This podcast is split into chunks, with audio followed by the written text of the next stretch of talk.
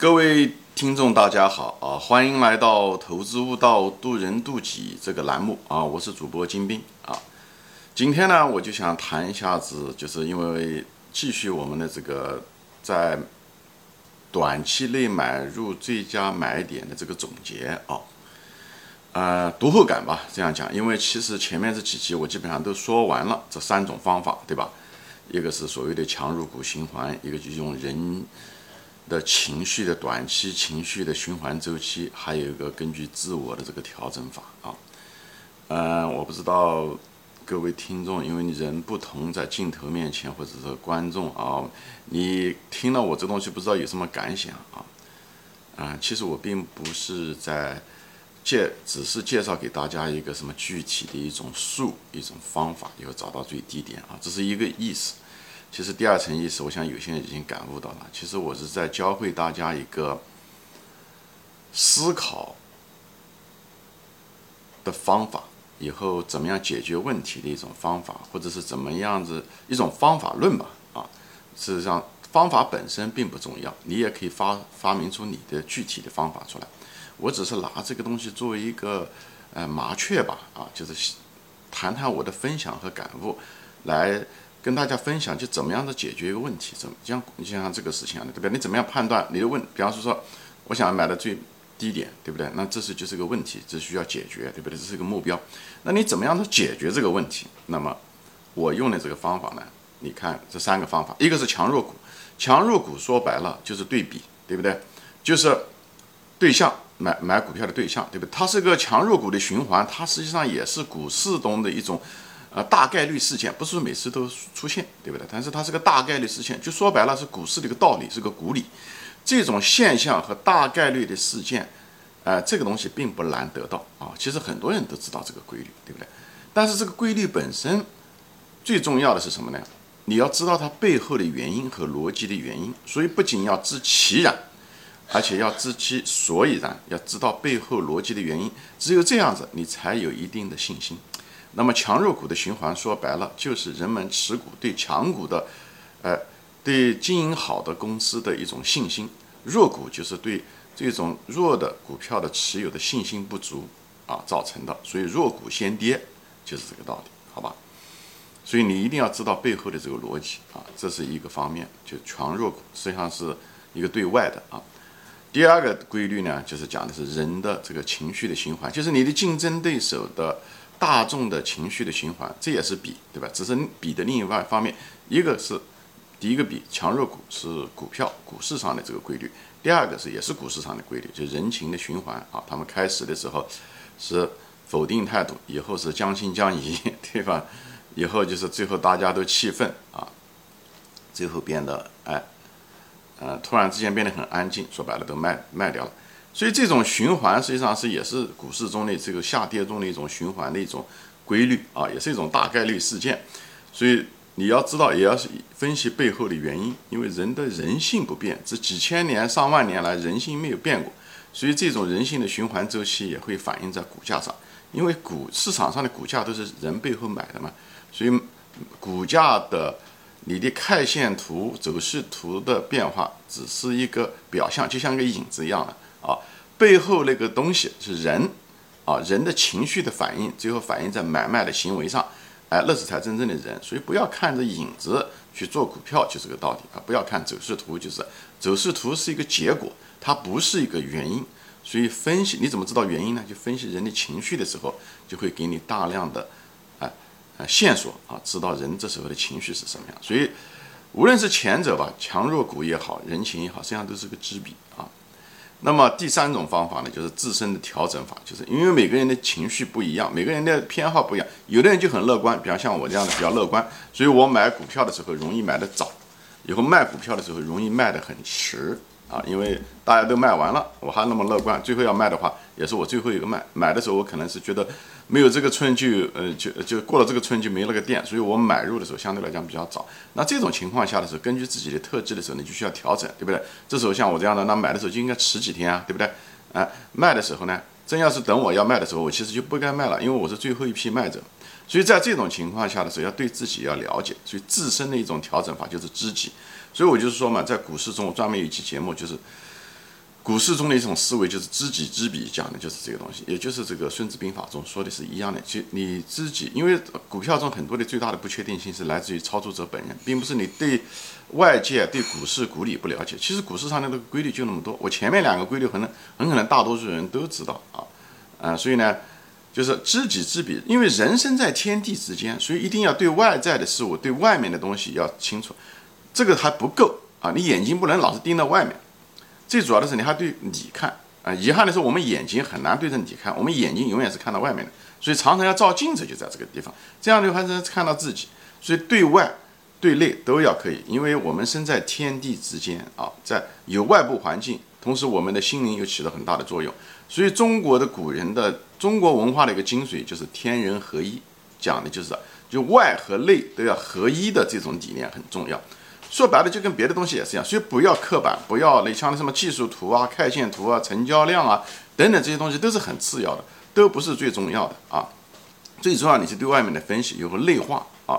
任何一个工具啊，任何一个东西啊，不管它这种工具是什么样子的，一定要跟这个使用者本身要内核啊。不管你什么规律，你都要能跟你使用者内核。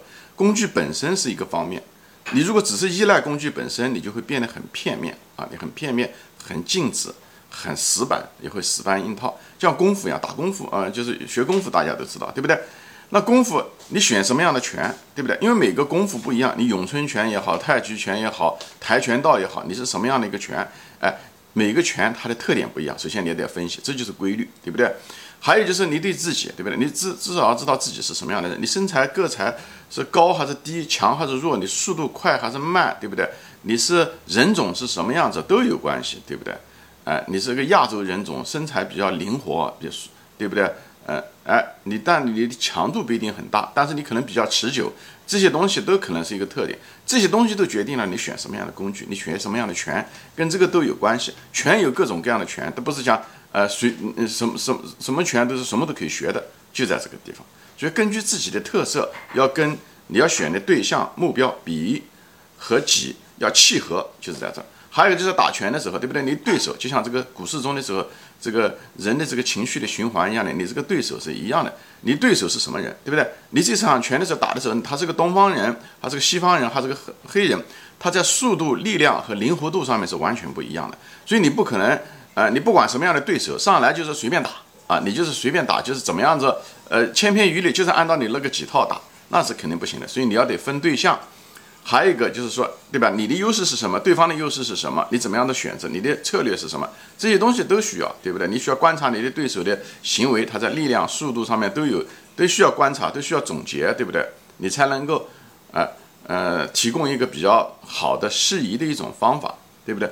而且你的打拳的时候，你也不能死搬硬套，呃，特别是学拳的时候也是一样的。你师傅的体质、速度可能跟你不一样，你不能够去照搬硬套他的那个架势，你一定要把你那个架势。他虽然教了你，他只是教了那种方法，但是那个东西最后适不不适合你，能不能够内化，能够不能够改变，更适应你，这个是你的功课。所以人不能够死板也是这样，像中医一样的，中医也不能够就是讲，中医也是对人下药，对症下药，对不对？不是讲啊，就是千篇一律的啊，就是。都是一样的啊，就嗯，一个中医，如果一个中医如果只是会背处方的这个中医，是绝对是个很糟糕的一个庸医啊。所以我在这地方就是分享什么呢？我就是在分享，不是在谈这个怎么在股市上面找到最低点啊这些术的东西。我实际上是想通过这个术，多个例子给大家教会一种方法论，方法论不要死搬硬套，不要静止的、孤立的啊，看待一个问题，一定要内外兼修。以后你既要看对。自然睁着眼睛看外面，总结规律去思考。另外要内化，就是抱着发展的眼光，不要赠人买履、刻舟求剑、死搬硬套。这个东西在股市上一定死路一条，在人生中也是如此。就像我们这个时代一样，时代变了，环境变了，你那套方法，你还是死守的那个方法，你必然被这个时代呃呃淘汰，对不对？一百年前的时候，中国是一种情况；五十年前，中国是一种情况；现在中国又是一种情况。每代我就说，每代人有每代人的机会，每代人也有每代人的挑战。你如果是盲目静止，觉得什么都不没有，你必然被时代淘汰，好吧？在这地方就大概说一下。所以我说，股市如人生，人生如股市，就在股市是个非常好的一个修行的地方。因为股市一个特点，它变化快，哎，所以它你如果能够适应这种变化，你能够分析它，你能够找出好的方法出来，实际上在无形之中训练了你一个与时俱进的一种态度。这个东西也会在人生中，无论是在职业的选择、学业等等各个方面啊。我们年轻的时候有年轻的时候的挑战，人生中对不对？你要学业啊，专业的挑战。我们到中年的时候也有中年人的挑战。现在特别像国内旧经济转向新经济，很多人工作丢掉，对不对？中年的时候，那你该怎么样转型啊？你怎么开始的时候，因为这种变化也不是一天两天的，对不对？也是潜移默化的进行着。你如果熟视无睹是一回事情，对不对？你如果预先看到了这种变化，以后你来改变自己，来适应这种变化，那时候所有的危机对你来讲都是一个机会。因为你的同龄人，比方你到四十岁的时候，大家都不适应。如果呢，你开始的时候就提前准备好的时候，哎，增加一些方面这方面知识的时候，看到这种变化的时候，那么你就比你同龄人强很多。你这时候反而你不是被时代淘汰，因为那些人那跟你同龄人都会淘汰，那你的竞争会越来越少，你反而能够站得高。所以我就是说，很多东西不是客观上那件事情是好还是坏，啊，互联网啊好还是坏。最主要的是你要看到这种变化，也这是有也是我们唯一能做到的东西。所以我就是在说一下，就是开始的时候你要学习，对吧？你是个新手，你要学习，掌握一些间接知识，以后掌握一些规律，比方说这种强弱股的循环啊，嗯，对吧？人的情绪啊这些东西，可能这些东西对别人都提到过啊。所以呢，你要知道这个东西，知道呢只是知其然。以后呢，在这过程中的时候，你要不断的观察。你只是学了这些间接经验以后，你在直接经验上的时候，你就不断的观察，不断的确认。比方说，人的情绪啊，情绪是什么原因啊？对不对？背后的分析背后的原因啊，这就之所以然，对不对？强弱股的循环，它为什么会是这样子？哦，原来这个每个股票后面的公司不一样，这个公司，这个对不对？它的那个持有者的时候，大家持有者的时候对它信心也不一样。哦，这就造成了强弱股的一种循环，一种大概率事件。会发生，不是每次都发生啊！这毕竟不是一个科学的一个规律，这不是像太阳永远从嗯，它不是个自然规律，它是个社会现象，所以它不是每次都发生啊！这是社会现，而且社会现象比自然现象复杂很多。自然现象还是比较机械的，太阳从东边升起啊，从西边落下来，那基本上这是一个绝大嗯大概率事件，除非太阳没了那一天，对不对？那人类社会的这些规律还是一种，毕竟是人的人最大的一个特点，它变，所以呢。